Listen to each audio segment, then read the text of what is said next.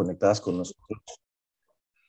En este espacio que es su clínica CIAR, es un espacio que está dirigido a las personas que han participado dentro de los procesos de implementación de riesgo que llevamos a cabo el año pasado, en donde mm, tuvimos dos grupos, uno en el que hablamos en términos generales del CIAR, del Sistema Integral de Administración de Riesgos, otro que se enfocó específicamente en el tema de eh, riesgo de crédito y allí hemos venido avanzando pues en ese propósito. En las últimas sesiones tuvieron la posibilidad de hacer un breve repaso con Alexander Montoya sobre lo que tiene que ver con SARLAF y previamente habían tenido el trabajo con Víctor en lo que tenía que ver con pérdida esperada, cosechas o matrices, cosechas y matrices. Y en esta ocasión, pues pretendo hacerles un eh, brief, resumen, para que entremos en el tema de evaluación de cartera, que lo vamos a, a tener hoy para ir cerrando el tema de riesgo de crédito e irnos introduciendo ya eh, a partir de la próxima sesión en lo que tiene que ver con riesgo de liquidez, donde vamos a mirar, a, repasar el tema de la brecha, el IRL, el fondo de liquidez, y por ahí iremos cerrando este espacio eh, de la clínica. Bueno, lo primero, entonces hagamos un breve repaso acerca de este tema, de lo que llevamos hasta acá. Entonces, tenemos un sistema integral de administración de riesgos cuyo primer antecedente fue la circular externa 15 del 2015, donde se habló del sistema integral de administración de riesgos y por ahí ya salió la circular externa 14 en ese mismo 2015 que habló del sistema de administración de riesgo de liquidez. En ese momento, sin embargo, de pronto por la inestabilidad en los cargos de superintendente, pues el tema como que no cuajó. Entonces eso no pasó de ser un aspaviento pero sí seguía la intención de parte de la superintendencia de adoptar ese sistema, cosa que ocurrió con la expedición de la nueva circular básica contable. Esa circular básica contable, junto con la circular básica jurídica, fueron publicadas en el diario oficial en enero del 2021. Y cada una pues tiene una parte del sistema integral de administración de riesgos. La circular básica jurídica en el título quinto tiene lo relativo a SARLAF y la circular básica contable en diferentes partes habla del tema. Voy a colocarles un ejemplo. No es solamente el título cuarto. En el título primero, em, y creería yo que es el capítulo, si no es el uno, es el dos, habla de castigo de cartera. O sea, cómo proceder al castigo de cartera, que es parte de la etapa de recuperación. Eso está en el título primero de la circular básica contable. En el título segundo, por ejemplo, en materia de revelación, en el numeral cuarto, habla de cómo debe hacerse la nota de revelación de la cartera de crédito. En el título tercero, bueno, en ese mismo, que es en el numeral sexto, en el título segundo, en el capítulo primero, me faltó decir qué capítulo, el capítulo primero, en el numeral sexto, el el, reporte a la Supersolidaria y ahí pues de una vez él les advierto, les recuerdo eh, que el informe de brecha de liquidez no es semestral para los fondos de empleados de tercer nivel, es trimestral para que corrijan eso. Si tienen dudas al respecto, vayan y consulten el numeral sexto del capítulo primero del título segundo. Bueno, en el título tercero también hay un tema de riesgos, ¿cómo le parece? Porque todo este tema de solvencia, solidez, pero además el fondo de liquidez está en el capítulo 1, capítulo 2 y capítulo 3 del título tercero. El título cuarto es el alma del CIAR, pero el título quinto no lo hace mal porque el título quinto es el de los indicadores. Y si los indicadores de allí no se le ajustan, usted debe desarrollar su propio sistema de indicadores para monitorear los riesgos financieros, operativo, liquidez, mercado, crédito. En este título cuarto, entonces, sabiendo que no es el único sitio donde se menciona el tema del CIAR, nos vamos a detener y le vamos a hacer zoom a ese título cuarto. ¿De qué trata? El título cuarto, en su primer capítulo, eh, habla del CIAR, Sistema Integral de Administración de Riesgos. y sin excepciones, es decir, habla en general para todas las organizaciones solidarias, establece la obligación de tener un comité de riesgos. Si ven el cronograma junto a estos capítulos, al título cuarto, ese comité de riesgos debería estar en operación desde el primero de julio del 2021. Y dice, léanselo, que ese comité debe reunirse de manera mensual y que la persona encargada de riesgos, por lo menos, mensual, por lo menos mensualmente, junto con la gerencia, debe eh, revisar las principales posiciones del activo y el pasivo, eh, cómo están expuestas al riesgo, los principales riesgos que se han identificado, cómo se están manejando. Dice que mensualmente se debe reunir el comité de riesgos y que la persona encargada de riesgos debe informar eh, sobre el estado de cada uno de los sistemas de riesgos implementados y si se han presentado eventos de riesgo operativo. Un riesgo operativo puede ser fraude, robo, siniestro, accidente, demanda, bueno, eh, incumplimiento, inconformidad legal, eh, riesgo, daño reputacional, eh, interrupciones del sistema, no sé, esas cosas regularmente están inclusive en informes de la auditoría interna si existe o de la revisoría fiscal, eh, o uno mismo puede recibir reportes internos acerca de eso. Entonces, mm, es como una especie de comité de auditoría también, el comité de riesgos. El comité de riesgos integralmente se reúne cada mes, monitorea los riesgos de acuerdo con los sistemas de reporte, indicadores, informes que se hayan eh, definido podría ser, por ejemplo, que uno establezca que, yo por aquí estaba haciendo uno ayer, que uno establezca un tablero eh, similar a este para informar cada mes sobre eh, los riesgos en la entidad. Entonces uno dice, bueno, la cartera por mora está así, y aquí estamos en el tema de monitoreo. La cartera en mora, la cartera en riesgo, la cartera improductiva, la cartera en mora que es por libranza, la que es mm, cartera en mora no libranza sacando exasociados, qué porcentaje de la cartera está totalmente cubierto por aportes, ahorros permanentes y garantías admisibles, cómo está la mora de los exasociados, cuánto es el mayor deudor neto respecto al patrimonio técnico, cuál o el mayor bruto, si es una cooperativa con actividad financiera, es que los fondos de empleados les permiten descontar el aporte y el ahorro de la deuda para establecer el mayor deudor neto. A las cooperativas, lamentablemente, con actividad financiera no les permiten eso, les toca coger el deudor bruto, no importa cuánto tenga de aportes. Bueno, el mayor deudor eh, neto con garantía admisible, sin garantía admisible, el valor total de la cartera bruta que concentra el 5% eh, de los asociados y por todas partes dice pues límites. Bueno, póngale aquí objetivo o límite, verificación de límite, ¿sí? Pues si quiere pongámosle aquí objetivo, que por todas partes eso habla y dice objetivo límite, como le quiera llamar. Entonces, aquí está, eh, si una persona, si es una entidad que tiene más de 5 mil asociados, el 5% de los asociados no debería tener más del 30% de la cartera. Eso es lo que significa esa tablita que hay allí. Eh, ¿Cuál es el endeudamiento mayor respecto al límite de endeudamiento eh, máximo del reglamento. El reglamento dice el mayor deudor no podrá deber por todas las líneas más de 200 salarios mínimos. Bueno, el más grande debe 100 millones, o sea que se está utilizando el 50% del límite. ¿Cómo es la cobertura del deterioro? Eh, e informar unas cosas operativas. Sí se hizo el reporte de las centrales de riesgo, revisó la información que se reportó a las centrales de riesgo si coincide eh, con la información que está en la contabilidad. Eh, no sé si ustedes ya habrán cumplido con ese deber, pero la gerencia debe nombrar una persona encargada del control de los aplicativos. Al principio lo habla así muy general, pero después es un poco más específico y a lo que se refiere es a verificar que se mantenga actualizada la información.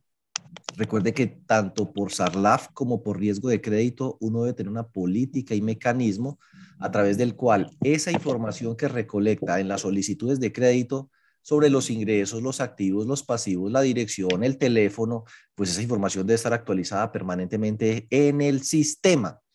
Entonces, eh, miremos este capítulo que es el del que les estaba hablando. Y si uno escribe aquí control F, aplicativos, aplicativos. Ah, no, eh, entonces ese es en el 2, qué pena. Eh, espérate, a ver aquí, en el 2, control F, aplicativo, control F, Control F. Aplicativo. Aquí se apareció. Dice aquí, designar un funcionario que se encargue del permanente control y seguimiento de los aplicativos de la entidad. o sea, eso es responsabilidad del representante legal. Y dice aquí eh, que se debe eh, desarrollar un sistema de actualización de datos. Debe contar con un sistema que permita recoger y actualizar la información sobre condición, situación de pagos y bueno, en fin. Tristemente, uno ve la información en las bases de datos de los sistemas totalmente desactualizada, a pesar de que en papeles, cada que presentan un formulario, la persona actualiza datos. Y lanzan campañas de actualización de datos, pero que la gente no actualiza datos cuando el mejor mecanismo para actualizar datos es cuando la gente está tramitando, por ejemplo, los créditos. Entonces dice aquí, eh, cualquier cambio, listo. Dice aquí, el representante legal debe designar un funcionario que se encargue del permanente control y seguimiento de los aplicativos, de modo que se garantice el registro inmediato y la continua actualización de cumplimiento o incumplimiento y su oportuna remisión a las centrales de riesgo y es responsabilidad del representante legal evaluar esa actividad. Eh, entonces ahí, en esa parte, es donde aparece esto. Oiga, eh, las centrales de riesgo, se hizo el reporte, la información que se reportó coincide con la que está en, en la ah, base de datos, en el sistema que se reporta la supersolidaria, porque hay gente que le hace modificaciones. Por dentro hay mora, pero, las, pero reporta todo como si estuviera en A. ¿Se han presentado por un tema de riesgo legal o operativo reclamaciones con este tema del habeas data o no? Y otros aspectos a revisar. Listo, ahí está. Entonces, esas son las cosas que deben tratarse en el comité de riesgo sobre SARC, sobre riesgo de liquidez. Bueno, ¿cómo está la brecha? ¿Cuánto dio? ¿Cómo están los activos líquidos eh, netos si le sumo la brecha de liquidez? Si a los activos líquidos netos le saco el fondo de liquidez porque eso no se puede tocar, le sumo un porcentaje de renovación eh, de los eh, asociados, de los CDATs. Bueno, la liquidez de corto plazo Sumado, pues, vamos a colocar aquí, creo que eso me faltó, más los activos líquidos, menos el presupuesto, eh, más, más su 80% de renovación de CDAT. Si el porcentaje de renovación suyo es más alto, pues póngase lo más grande. ¿Cuánto, si usted coge la brecha de liquidez acumular la tercera banda positiva, le suma los activos líquidos netos distintos del fondo de liquidez, supone que va a renovar el 80% de los EAT, le resta los gastos de un trimestre, cuánta la plata le queda para prestar y a cuánto equivale de lo que voy a recaudar. Entonces, este 1.5 significa que por cada peso de capital e intereses que voy a recaudar en los próximos 90 días, tengo peso y medio para volver a prestar. Por ejemplo, bueno, el buffer de liquidez, la liquidez que tengo inmediata sin cupos de crédito bancario me, alcanza para devolver cuánto de cualquier pasivo con tercero y aportes. Si le sumo los cupos contingentes de crédito, hasta dónde me alcanza para, llegar en un escenario de estrés. Eh, los activos financieros productivos, cuántos representan de los pasivos eh, sin los fondos sociales más los aportes. Y luego digo aquí el riesgo de mercado, la participación de la cartera, los activos improductivos, la tasa activa, la tasa pasiva. Bueno, hay un tablero de indicadores y unas cosas que monitorear eh, de todos los riesgos porque, vuelvo, insisto, voy a buscar aquí mensual, donde aparece la manzana, dice aquí, la alta gerencia, entonces el gerente también tiene que medir más de 1,70. La alta gerencia y el área o responsable de riesgos debe informar por lo menos mensualmente. Si quiere, mm, semanalmente, pero al menos mensualmente, las posiciones del activo, del pasivo, que tienen mayor exposición al riesgo y los resultados de su gestión deben ser presentados de manera comprensible, mostrar las exposiciones por tipo de riesgo, por área de negocio, los límites, su grado de utilización, permitir cuantificar los efectos sobre los excedentes, incumplimiento de los límites. Eh, bueno, eso es lo que les acabo de mostrar pues en ese tablero y usted diseñará su, su tablero con lo que sea. Y por aquí hablaba de la palabra trimestre entonces dice aquí, la persona responsable de la gestión de riesgos al final de cada trimestre debe presentar una evaluación integral de la solvencia eh, de la organización. Y dice aquí que la persona responsable de la gestión de riesgos debe presentar en cada reunión del comité de riesgos la situación real de cada uno de los riesgos, los riesgos identificados, si se han presentado eventos de riesgo operativo, fraude, robos, siniestros, desviaciones.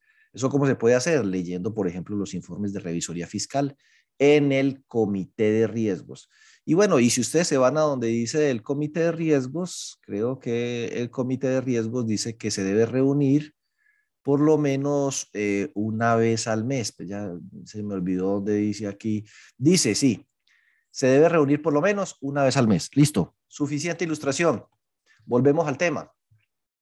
Ya hoy por hoy, deben tener nombrado su comité de riesgos, lo deben tener reglamentado, se debe estar reuniendo mensualmente, debe tener su acta y deben estar presentando de acuerdo con la naturaleza, tamaño, complejidad y lo que le toque, el estado de cada uno de los riesgos mensualmente, los indicadores, las exposiciones, el cumplimiento de los límites.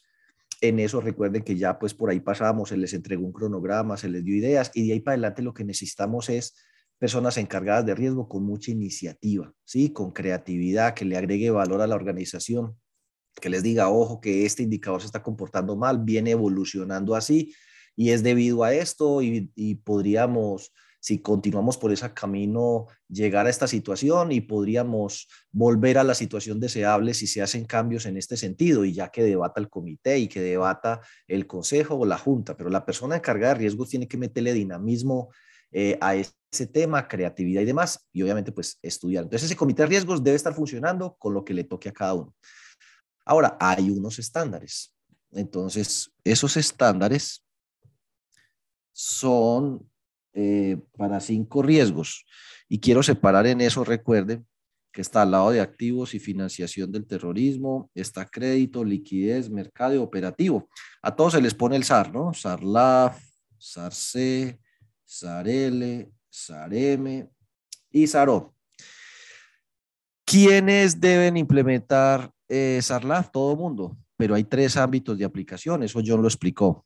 ¿Quiénes deben eh, implementar eh, SARC? Todo el que tenga saldo en la cuenta 14. Pero pues ahí cada quien evaluará. Hay unas entidades muy chiquitas que tienen una cartera así de chiquitica, no vale ni la pena.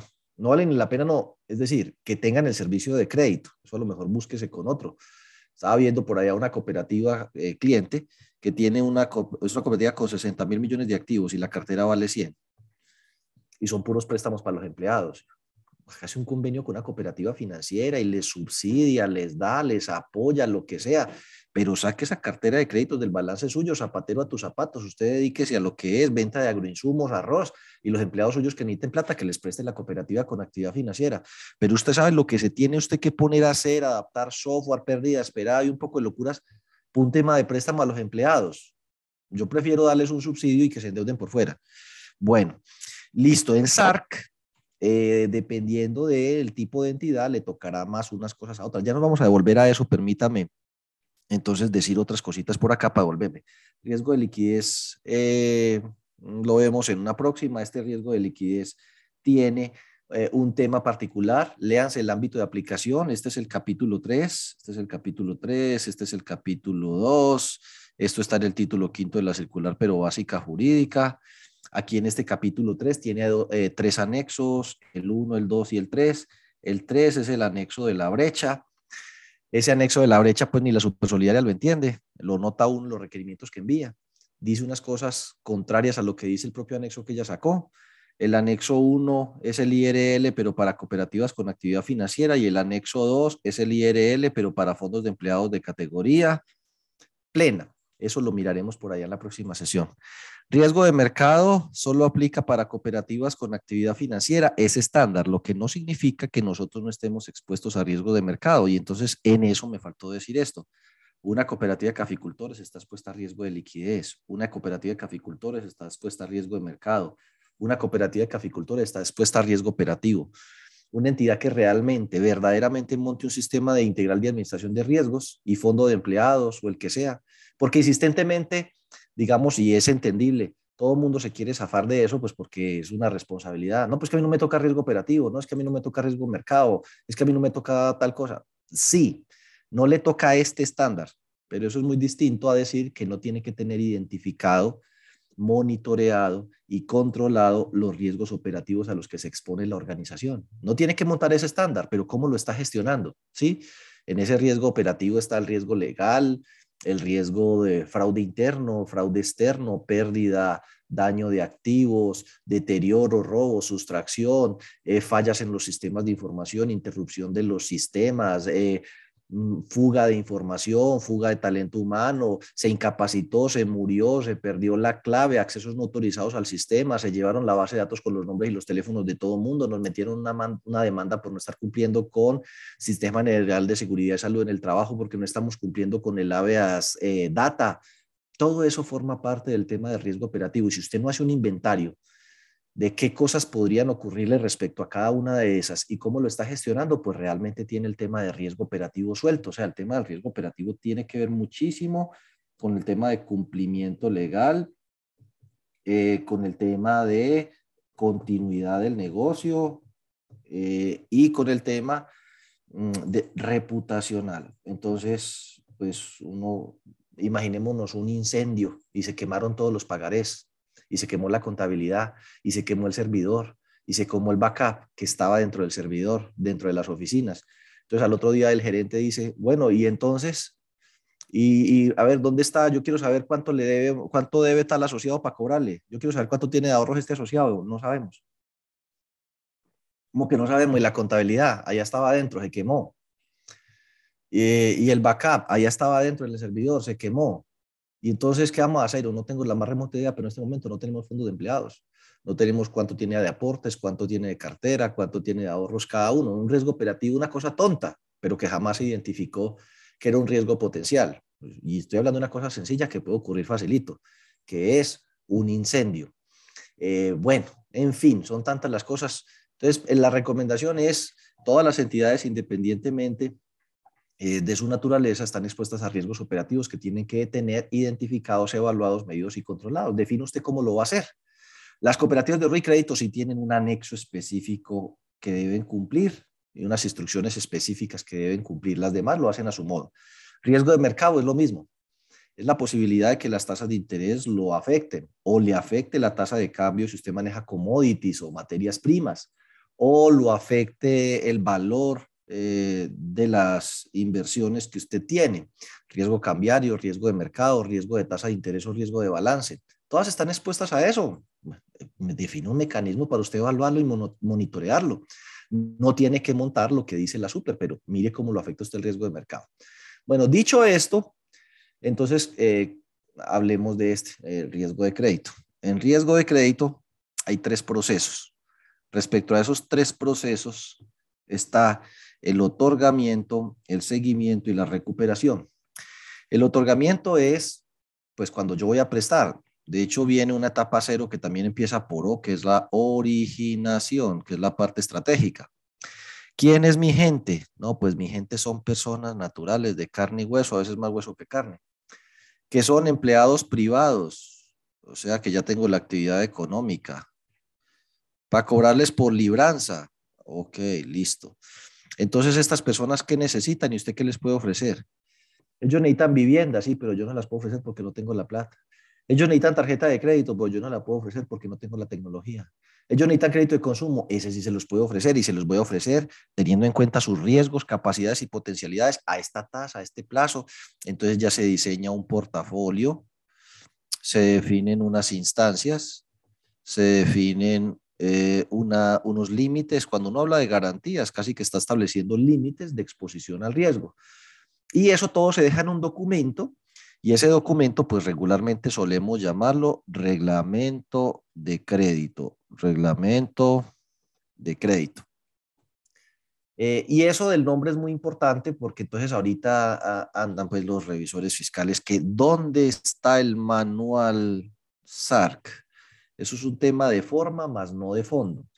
Pero pues para que, para que quedemos todos contentos, pónganle manual SARC, ¿sí?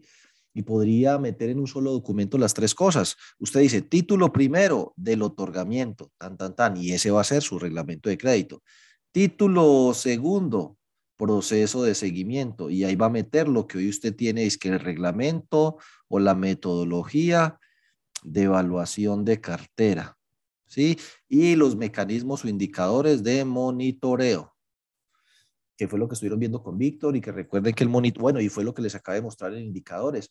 Usted el monitoreo lo puede hacer con indicadores de calidad de cartera segmentada, con cosechas, con matrices, y ese monitoreo se tiene que hacer mensual. Se hace por la persona de riesgo, se presenta en el comité de riesgos y se presenta en el consejo o junta.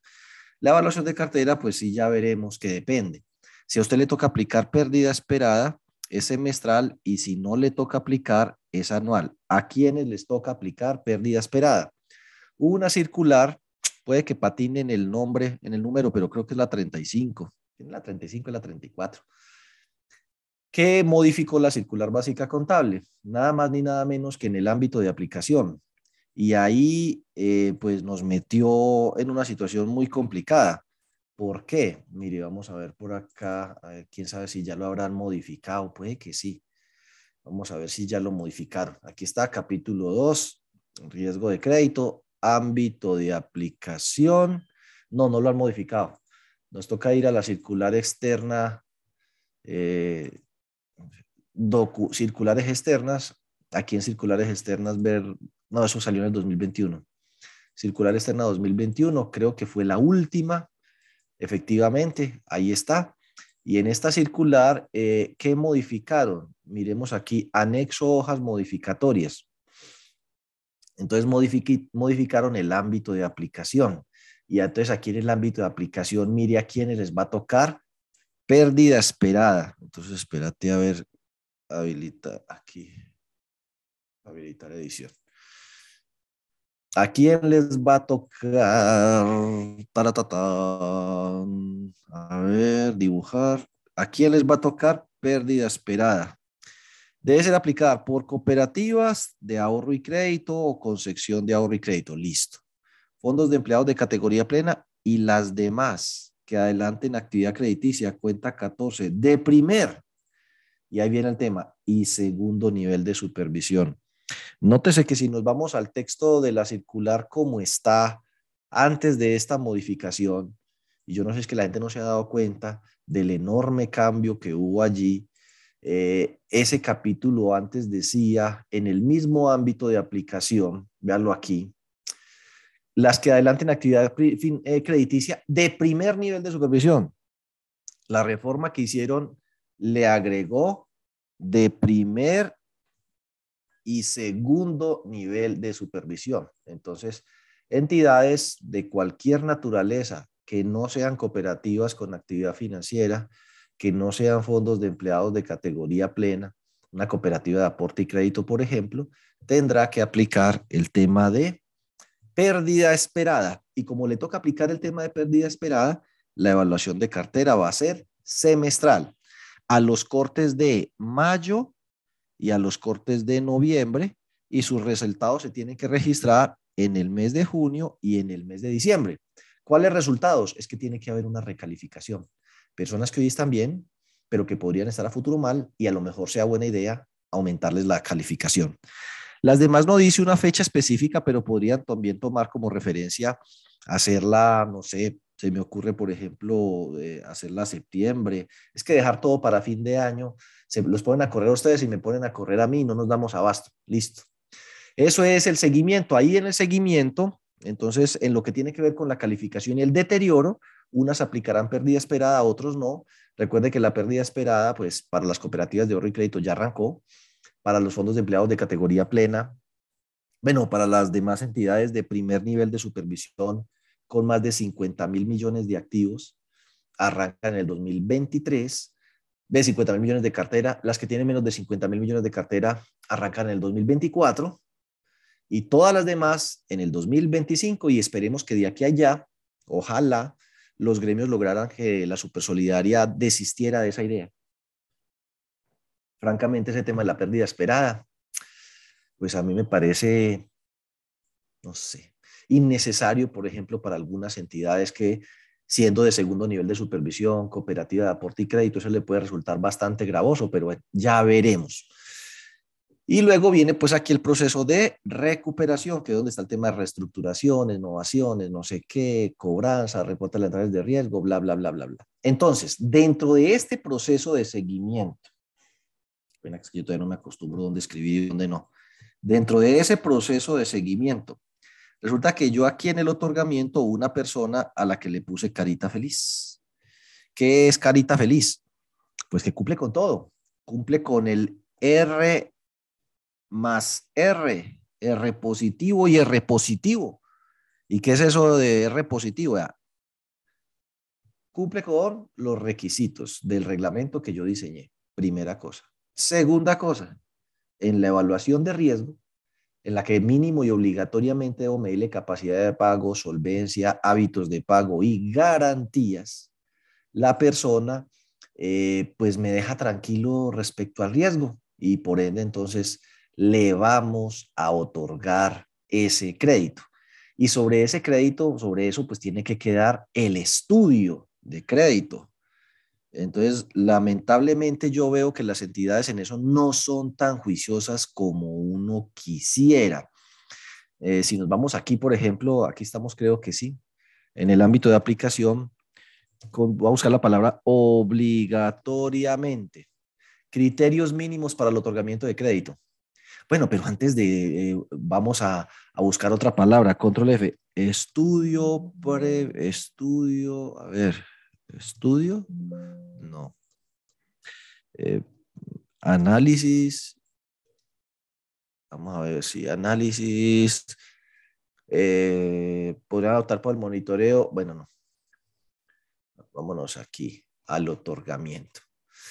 no me acuerdo en qué términos está escrito de el estudio, pero ayer precisamente estábamos analizando lo que piden en las visitas de la Supersolidaria, en estas visitas de inspección, eh, a partir de un caso que tenemos por allí. Entonces, este es un, un, requerimiento de esos, de una entidad que le van a hacer visita. Ayer empezaron, entonces estamos viendo qué le estaban pidiendo.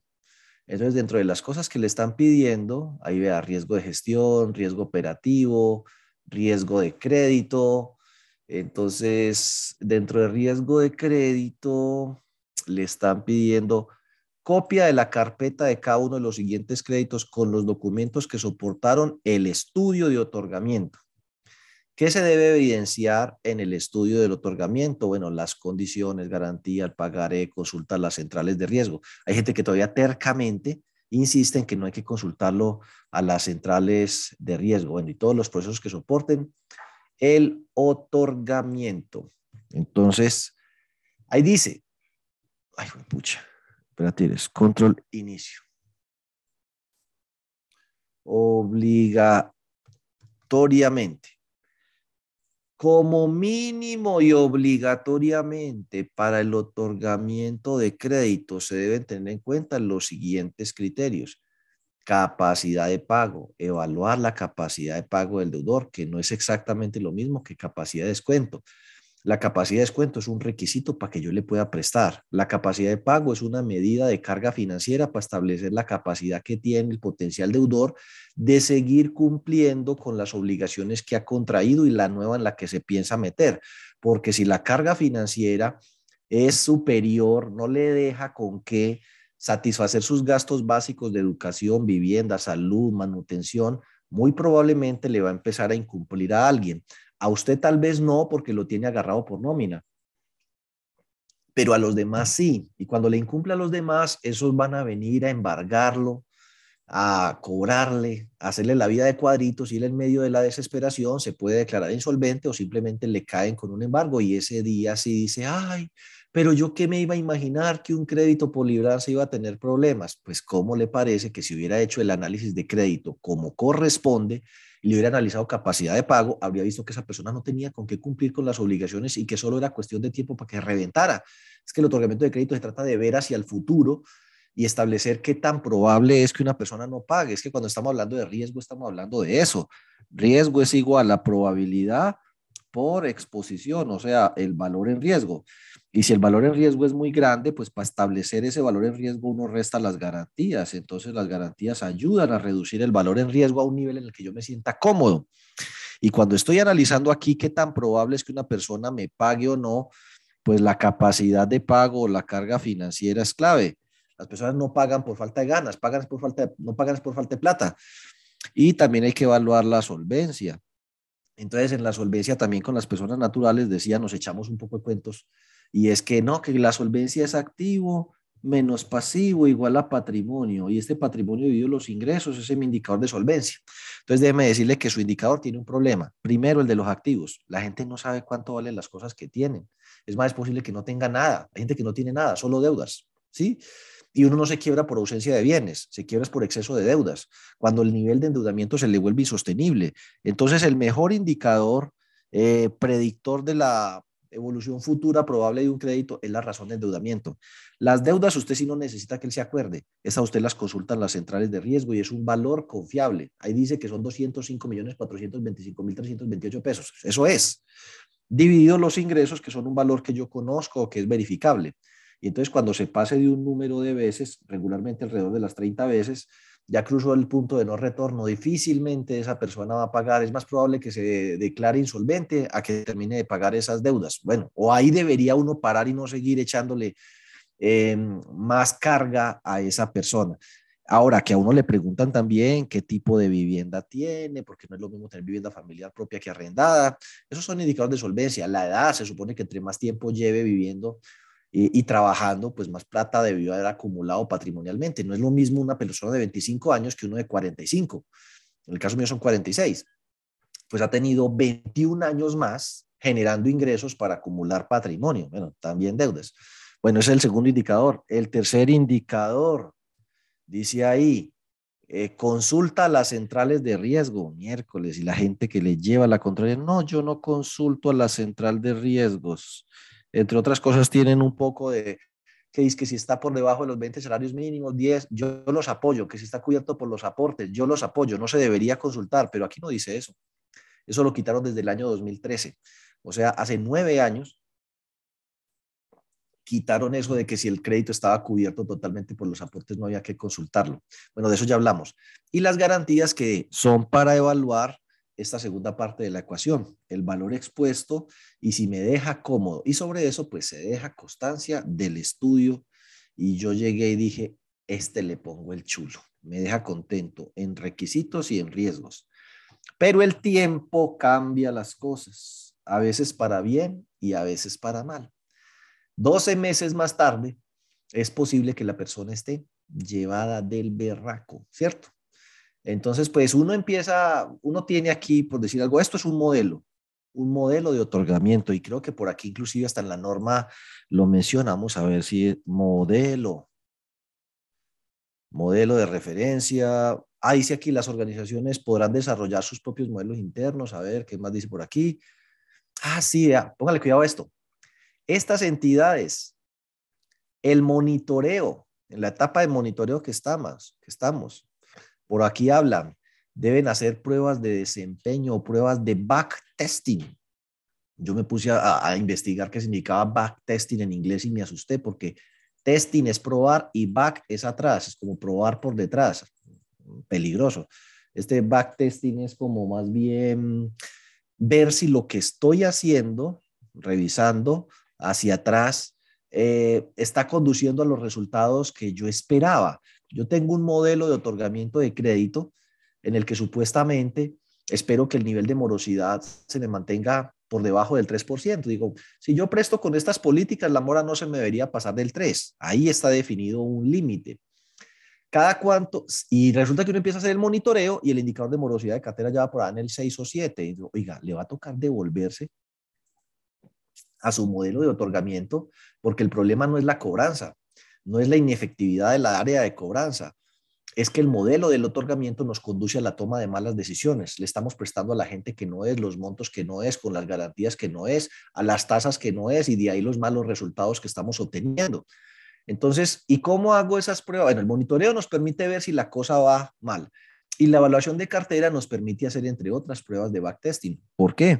Usted dice, bueno, yo he otorgado a ver, he otorgado eh, de aquí para acá, ¿cierto? ¿Qué créditos he otorgado en los últimos 24 meses, por ejemplo? Y me estoy parando hoy. Bueno, que uno diga, lleva más de 12 meses de desembolsado, ¿sí? O sea, voy a mirar qué créditos hoy, si estamos parados en hoy, digamos que estamos parados en el 31 de marzo del 2022 no a volver a créditos que tengan fecha de aprobación anterior al 31 de marzo del 2021, o sea que llevan ya más de 12 meses. Y me voy a devolver 24 meses, voy a tomar un periodo de observación de 12 meses. Y voy a mirar cuáles de esos créditos están en categorías mayores iguales a C.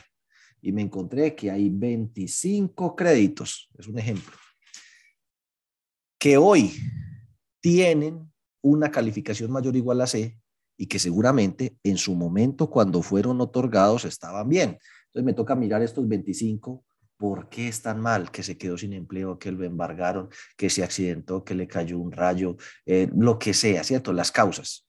Y me hago la pregunta, ¿esa causa por la que esa persona está en mora hoy era previsible aquí cuando hice el análisis? ¿Lo pude haber evitado? ¿Lo pude haber identificado? Y si la respuesta es sí, hay que cambiar el modelo del otorgamiento para incluir ese criterio. La próxima vez que vayamos a prestar, vamos a tener en cuenta esto. Pero si dicen, no, eso es imprevisible. El tipo estaba con buen trabajo, estaba bien, tenía eh, próspero. ¿Quién se imaginaba por aquí que iba a llegar una pandemia? Pues hablando de por allá lejos, febrero del 2019 o, o enero del 2019 Ahí no había pandemia de por medio y el tipo tenía un próspero restaurante. Se lo cerraron, fuera de eso le dio COVID, estuvo en la olla, la señora perdió el trabajo, bueno. Entonces eso simplemente es parte del riesgo residual. De cada 100 operaciones que uno hace a futuro, a alguna le puede ocurrir algo imprevisible y además irresistible, o sea que no es no existe el modo de evitarlo pero el indicador de morosidad se mantiene dentro de niveles tolerables que alcanza a cubrir las provisiones que yo tengo y los intereses que estoy cobrando. Entonces, ojo con eso. Ese monitoreo, eh, vamos a ver aquí, control F, mensual. Vamos a buscar la palabra mensual. Eh, dice aquí que permitir la elaboración de reportes gerenciales y de monitoreo de riesgos que evalúen las estrategias adoptadas de forma mensual. Sí, ahorita que les mostré ese cuadrito de los indicadores para que lo inventen. Bueno, mensual. Dice, el monitoreo de cartera lo debe realizar el responsable de la gestión de riesgo de forma mensual. Y luego viene el tema, para que ustedes me van entendiendo, esa es como la parte forense, ¿no? La prueba de backtesting. Aquí en el otorgamiento, yo le dije, ok, pero posteriormente en el seguimiento, un 3% de morosidad, quiero hacerle una prueba de backtesting para establecer si las causas de esa morosidad eran previsibles, incorporarlas en el modelo de otorgamiento para buscar hacerlo más eficiente. Listo, eso es una prueba de backtesting. Inclusive la evaluación de cartera se aprovecha para eso. Pero el asunto es, también vamos a mirar los que hoy están a lo mejor bien, pero tiene unas condiciones, unos síntomas que hacen pensar que solo es cuestión de tiempo para que en los próximos 12 meses se nos caiga B, C, D, E. Y como dice el dicho, si nos vamos a morir, vámonos enfermándonos de una vez. De eso se trata la evaluación de cartera, identificar cuáles son de mayor riesgos y a lo mejor asignarles una calificación más acorde a su nivel de riesgo. ¿Cómo se hace eso? Pues con los mismos criterios del otorgamiento. Entonces, la evaluación de cartera debe involucrar capacidad de pago, solvencia, garantías, servicio de la deuda, cómo le paga a usted y cómo le paga a otras eh, entidades. Por eso consultamos a la, central de riesgos y las reestructuraciones. Y entonces empieza todo el mundo a sacarle el cuerpo. ¿Y cómo así? Eh, porque la idea es ver quiénes tienen un mayor riesgo, de acuerdo con el perfil de riesgo de nuestra organización, del modelo de otorgamiento. Eh, ¿Y cómo así? ¿Y, a quién hay que evaluar? Pues, ¿cómo le parece que hay que evaluar la totalidad de la cartera? Aquí dice, la evaluación de cartera se debe hacer como mínimo de forma semestral. Eh, para los que aplica pérdida esperada, para los demás una vez al año. Y debe ser sobre la totalidad de la cartera. Esa evaluación de la cartera, ¿quién la hace? Dice, bueno, los resultados del monitoreo y del proceso de evaluación de cartera los presentan al comité de riesgos, la persona responsable de riesgo de crédito y representante legal. Ya no habla de ningún comité de evaluación de la cartera y este los presenta, los analiza a la junta directiva para que tome las recomendaciones que sean. Entonces, una primera cosa, chao, comité de evaluación de la cartera, bye, adiós, desapareció, bórrelo, elimínelo. Ahora eso lo va a hacer la persona de riesgos, si se lo presenta al comité de riesgos y el comité de riesgos sube al consejo, va a ser dos veces al año si usted le toca pérdida esperada. Al que usted recalifique, le mantiene la recalificación hasta la próxima evaluación, o sea, hasta dentro de seis meses o hasta dentro de un año. Pero en sus políticas usted puede establecer a los recalificados se les va a hacer un análisis con los mismos criterios con los que fue recalificado cada tres meses. Entonces usted dice, bueno, eh, cada tres meses. Mm, eh, pasó diciembre, estamos en marzo, ya cerramos marzo, abril. Miremos los recalificados de diciembre y volvámosles a medir los mismos indicadores, el mismo modelo, a ver si desaparecieron las causas objetivas que nos llevaron a recalificarlo. Y solo así, entonces se le puede dejar la calificación que tenga por altura de mora. Eso dice aquí, se podrá modificar antes si existe evidencia de cambio en el nivel de riesgo teniendo en cuenta que la mora no es el único factor a considerar. ¿Por qué? Porque aquí dice, la evaluación de cartera es capacidad de pago, solvencia, garantía, servicio de la deuda. La mora es un indicador dentro del servicio de deuda. Pero el hoy puede estar al día, pero en los últimos 12 meses, cada dos meses entra en mora y se atrasa hasta dos cuotas, se pone al día, toca apretarlo, amenazarlo con cobro prejurídico y se pone al día. Entonces, una cosa es que hoy esté al día, pero eso no es el único criterio.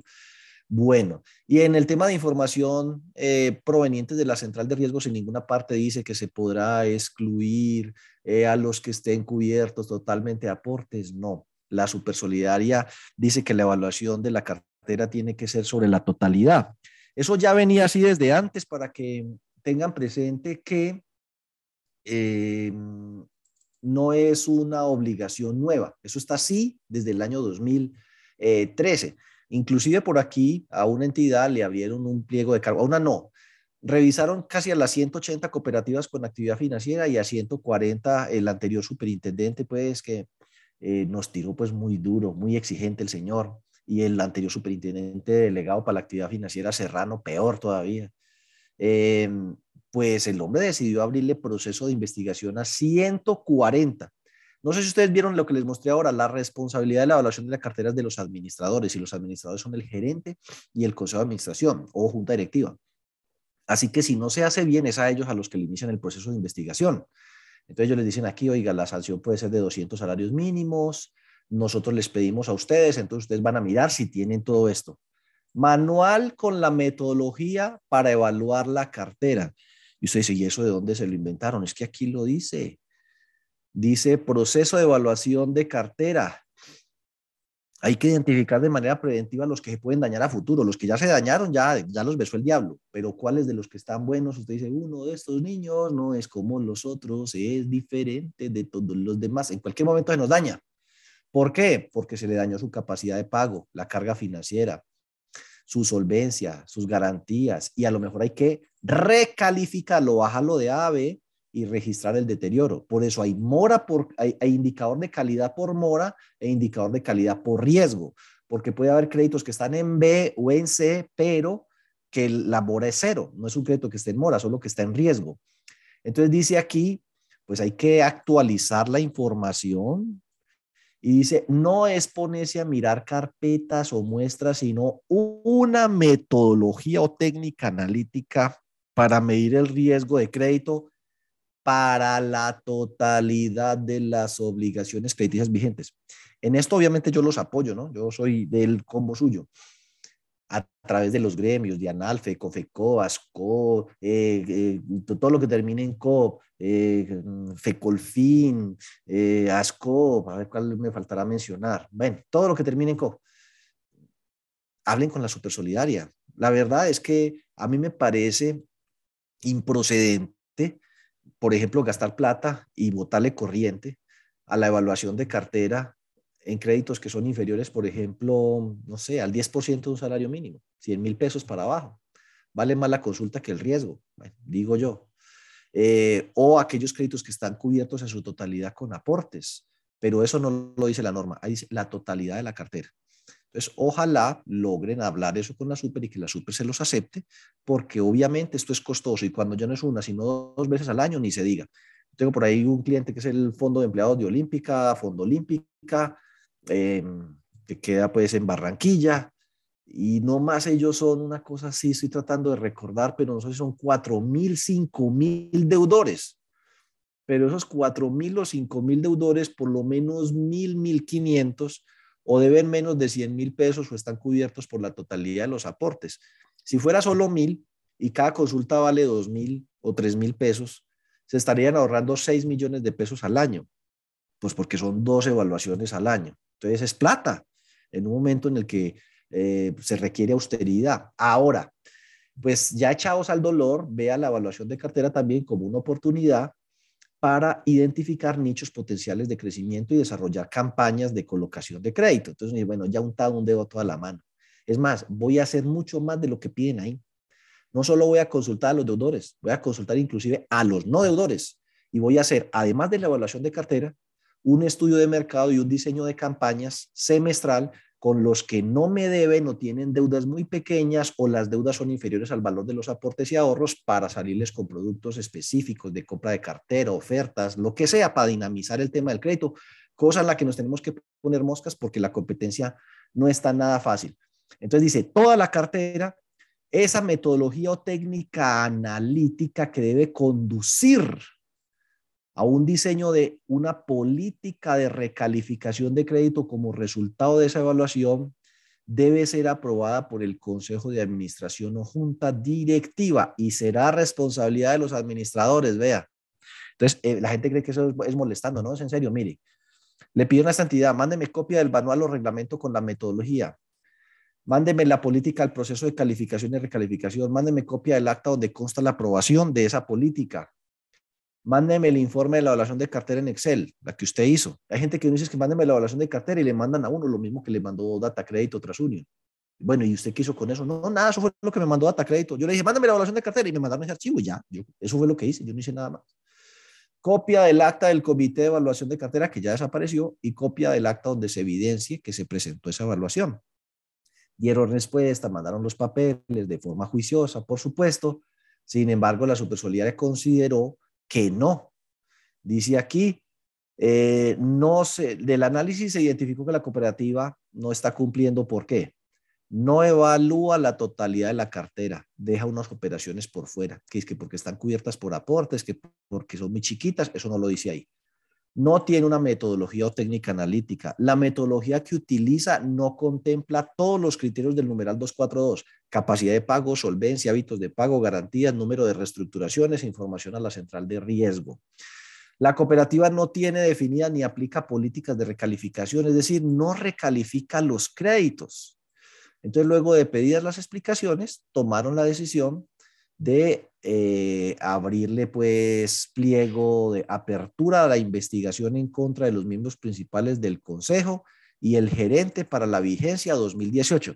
Recuerde que la super se puede devolver tres años, o sea que en este momento se puede devolver más o menos hasta 2020. En este momento está pidiendo evaluaciones de cartera del 2020, 2020, 2021 y 2022. Tres años. Ya ahí para atrás no, porque pierde eh, capacidad jurídica o, legal para sancionar.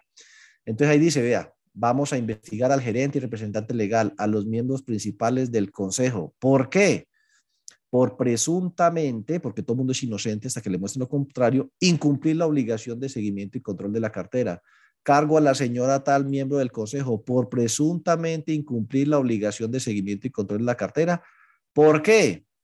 Porque no tienen una metodología, no contempla los criterios, no tiene definidas ni aplica políticas, bla, bla, bla, bla, bla. Entonces, a eso se refiere el tema de evaluación de cartera eh, y si fuéramos a ver una evaluación de cartera, por ejemplo, evaluación de ejemplo XLS. No, entonces espérate, aquí vamos a mirar una evaluación cartera. Miremos una aquí, allá por aquí. A ver. Una, a ver, a ver, a ver, a ver. Miremos esta, por ejemplo. Permítanme un momento.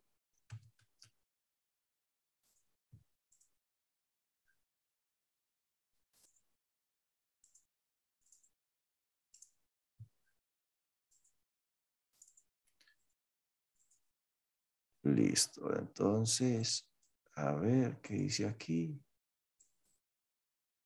Listo.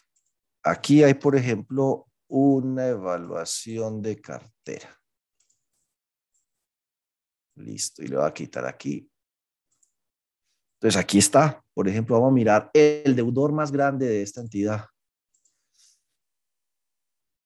el deudor más grande de esta entidad debe 197 millones de pesos, pero tiene una garantía de 99 y aportes y ahorros por 95. Paga una cuota de 2 millones 687.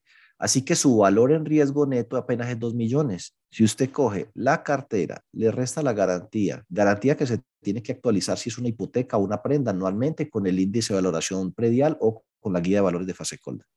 En esa tarea deberían estar todos ustedes ya comprometidos. Eso ya está en la circular básica contable. Lo explicamos en los procesos de implementación, el índice de valoración predial y la guía de valores de fase colda. Entonces, eso es necesario para establecer el valor en riesgo. Y estos son los ingresos de esa persona. O sea que, por ejemplo, a nosotros nos debe 20 veces sus ingresos. Por fuera debe 89 millones, pero esos 89 millones tiene vencidos en categorías mayores igual a C, 52. Ahí ya nos aparece una preocupación, porque francamente, deber 20 más esto es deber como 28 veces sus ingresos. No es escandaloso, está en el límite, pero no es escandaloso. Eh, lleva 30 años en la entidad como asociado, tiene 53 años, o sea, desde los 23 años se asoció, muy fiel. No es lo mismo una persona que lleva poquito tiempo y que yo casi no lo conozco a una persona que lo conozco de 30 años. Género, escolaridad, estrato. El estrato es un indicador de solvencia. No es lo mismo el estrato 6 que es el estrato 1. El estado civil pagan mejor los casados, dos, que, que los uno que son solteros. La garantía es admisible, el recaudo es por libranza. Eh, ha sido novado, sí, pero no reestructurado. Este 2 significa reestructurado. Eh, mora en cartera no tiene, está calificado en A tiene 15 días de mora en aportes, a lo mejor salió de vacaciones. Cuando lo consultaron la central de riesgos tenía una alerta y la recomendación de esa central de riesgos, que es data crédito en este caso, es mantener la calificación. Y la peor calificación que tiene por fuera es E. Entonces, el indicador de carga financiera da 29% de cada 100 pesos de ingresos, y eso que los ingresos los vamos a inflar en un 50% por si tiene otros ingresos familiares, aún así se le comerían el 29% de los ingresos. Este está en 355. Debe ser que yo no conozco todos sus ingresos. La deuda debe 18 veces sus ingresos. Su deuda neta de aportes, 9 veces los ingresos. Su valor en riesgo desaparece, o sea, la garantía cubre el valor en riesgo. Tiene aportes y ahorros por casi 9 veces sus ingresos. Y externa vencida en default por 3.2 veces sus ingresos. Entonces, cada uno de esos indicadores se mide de acuerdo con un scoring. Entonces, en este scoring eh, dijimos, mire, si está comprometido entre el 0 y el 50% de sus ingresos, póngale 0. Entre 50 y 60, póngale 1. Entre 60 y 70, 2. Entre 70 y 80, 3. Entre 80 y 90, 4. El que se pasó de 4, póngale 5, pues. Ya leí todas las gabelas, cogí el ingreso, le aumenté en un 50% y aún así, la carga financiera, cuotas externas y cuota mía, supera el 90% de sus ingresos, está frito. Y ese criterio de carga financiera eh, lo vamos a tener en cuenta eh, aquí, ¿cierto? Dentro de él de capacidad de pago y va a tener un 5% de peso específico. Entonces él va, busca y multiplica por este porcentaje y cada criterio al final nos da el 100% de la nota. Entonces mire que esta persona dio normal. A pesar de que es nuestro deudor más grande, tiene un riesgo normalito combinando todos los factores. Eso no es que porque por fuera está mal yo lo voy a dañar, no, yo tengo mi propio criterio pero mire que aquí hay algunos de riesgo crítico.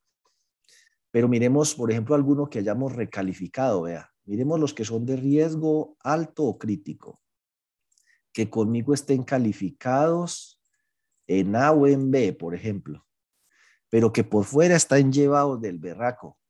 Libranza, libranza, libranza, que no sea recaudo por libranza. Entonces uno dice, Mire, esto es gente que conmigo está aparentemente bien, por fuera está llevado del berraco y el medio de recaudo es otro medio de recaudo distinto de libranza y tienen valor en riesgo, porque el que no tiene valor en riesgo, pues no. Y tienen una cartera externa vencida mayor o igual a C de este valor y me están recomendando disminuir. Entonces esto es recalificar. Este señor que está en B lo vamos a pasar a C y este que está en A lo vamos a pasar a B. Y con esa recalificación, entonces lo que sale es esto, mire, tenemos un indicador de calidad por mora del 6.6, pero con la recalificación, este indicador de 6.6 se nos va a convertir en 6.8. Y eso, mis queridos amigos, es la evaluación de cartera que ustedes deberían hacer eh, con lo del material que se les entregó en el proceso de, eh, implementación del SAR y para lo cual pues lo que es que coger toda esa información, consolidarla en una base de datos y ponerla en el modelo que se les entregó. Eh, dentro de ocho días pues continuamos. John Alexander, todo lo que tenga que... La guía de valores de Fasecolda no se tiene que imprimir como soporte, ¿no? Eh, sí, señor. Yo he ido recolectando unas preguntas, no sé si alcanzamos a, a respuesta. Hagámosle ahí cinco, cinco minuticos a ver lo que logre responder en cinco minuticos. Listo, claro que sí. Permítame, ahí ya está en pantalla todas las preguntas que han hecho. Eh, ¿La misma persona de aplicativos puede ser la misma persona de riesgo? Sí, sí. La gerencia es la que lo debe definir, lo va a hacer usted, listo, hágale. ¿El gerente del fondo de empleo de niveles puede ser el responsable de riesgos? Sí, claro, no, no, no, no dice que no se pueda. ¿Cómo puedo realizar las pruebas de stress testing y back testing que se menciona en la circular médica contable? Pues ahí le expliqué la de riesgo de crédito. Espere que lleguemos a la parte de riesgo de liquidez y le doy ideas de, de stress testing y, de back testing en IRL y en brecha. ¿Cuánto puede costar la implementación del SAR? Eso depende del tamaño y el tipo de organización. Mándenos un correo y le cotizamos. Recuerde que arrancamos este viernes un proceso de entrenamiento en SAR que de cuatro sesiones, ¿no? Donde vamos a ver todos estos temas. Eh, va a ser 18, 25, primero y 8. Son cuatro viernes de seguido. Em, a propósito, ayúdenme a, difundir el tema. Podría ser que al interior de sus entidades otras personas, además de ustedes que ya participaron, necesiten la capacitación. Puede que la necesite el gerente, que la necesite el contador, un auxiliar, el analista de crédito, alguien del comité de crédito. No sé, hay que formar la mayor cantidad posible de personas en ese tema de riesgo de crédito. Ahí les estoy colocando la publicidad en el chat. Está en la página web de todos modos. Arrancamos este viernes. ¿Dónde puedo encontrar y la... Listo, ya sigue John. Si una entidad realiza consulta masiva de todos sus socios de forma semestral, ¿serviría como soporte para cumplir los requisitos de central de riesgo? Para mí sí. Si usted ahí mismo, como producto de ese análisis, le otorga el cupo. Entonces, esta persona basado en este análisis tiene un cupo de crédito preaprobado hasta de tanto, sujeto a que traiga los papeles y constituya las garantías de reglamento. Entonces, cuando usted le otorga el crédito, dice, ¿dónde está el análisis de crédito? Dice, lo hice de manera masiva para todos y adjunté unos cupos preaprobados. Eh, que después cuando la persona trajo los papeles, pues se ratificaron y se desembolsaron, pero no repetimos el análisis porque ya estaba. Entonces, claro, eso le puede ayudar a compensar los costos en los que usted incurrió allá. Muy buena idea, excelente. ¿Qué tan cierto es que yo no le puedo decir a un asociado que no le puedo prestar porque está reportado en la central de riesgo? Totalmente cierto. Léase el parágrafo del artículo 10 de la ley 1266 del 2008 que fue modificado, entre otras, por la ley de habeas. Entonces, ahí se lo dejo tarea. Ley 1266 del 2008, artículo 10, parágrafo. Cuando la mora se sube, pero no porque los asociados estén en mora, sino porque la recalificación es cómo se mediría o qué límites se podrían utilizar. No, usted debe tener un indicador de calidad de cartera por mora y un indicador de calidad de cartera por riesgo y lo monitorea con base en eso. Listo. Eh, dale cuando se hace un crédito y se recoge otro anterior y esto se hace la nueva cuota disminuye con respecto al que recoge, ¿es cierto que este crédito se debe tomar como una reestructuración? No. Las reestructuraciones son cuando la persona tiene problemas de capacidad de pago. Si es una operación donde simplemente la persona quiere eh, tener un mayor eh, recurso, que yo le desembolse plata, y es una operación normal, eso es una innovación si se quiere, pero eso es el tratamiento de un nuevo crédito y así mismo lo dice la circular. La reestructuración es cuando la persona tiene problemas de capacidad de pago. Pero inclusive, aún teniendo problemas de capacidad de pago, la norma le dice que si en los seis meses previos no ha tenido eh, mora superior a 60 días para el caso de consumo, no se trata como reestructurado, se trata como otras modificaciones y le hace seguimiento un año sin darle el tratamiento de reestructuración. A menos pues que la persona incumpla, habría que tratarlo como reestructurado. Dale, John. ¿La guía de valores de fase colda se debe imprimir? No, no, no, no, no, no es necesario. ¿Dónde podemos encontrar las grabaciones de este programa Clínica CIAR, John? ¿Dónde las pueden encontrar? Hola, muy buenos días. Las pueden encontrar en nuestro canal de YouTube. Las personas que estén interesadas nos envían un correo de Gmail, nos pueden escribir al WhatsApp, también al correo mío, y yo les envío el acceso. Sí me deben referenciar un correo de Gmail, porque este queda como contenido exclusivo y pues solamente ustedes podrían llegar a acceder a verlo. También queda en Spotify, ahí también lo pueden escuchar. Para esto no necesitan ninguna autorización o acceso especial, ¿no? Simplemente ingresa a Spotify, busca Diego Betancourt y ahí encontrará todo el contenido de la clínica CIAR, de los consultorios solidarios y algunos seminarios que Diego Fernando ha, dictado. Listo. ¿Qué más? Bueno, no, terminamos. Les agradezco mucho. Nos vemos entonces dentro de ocho días. El correo, John, escríbaselos ahí en el chat que alguien lo estaba eh, preguntando. Sin embargo, siempre que necesiten contactarnos en la página web están nuestros correos, nuestros celulares. Usted busca en Google Diego Betancourt y ahí le va a salir la página, contáctenos y ahí aparece la información. Sin embargo, creo que John ya lo escribió en el chat. Por lo demás, agradecerles y nos vemos dentro de ocho días. Ya faltan muy poquitos de estos eh, clínicas. Eh, en la próxima ya vamos a abordar brecha, IRL, eh, solidez y con eso cerramos. Creo que faltan unas dos clínicas. en este mes de marzo terminamos y agradecerles pues mucho el apoyo que nos han venido dando y esperamos que nos sigan acompañando. Feliz semana.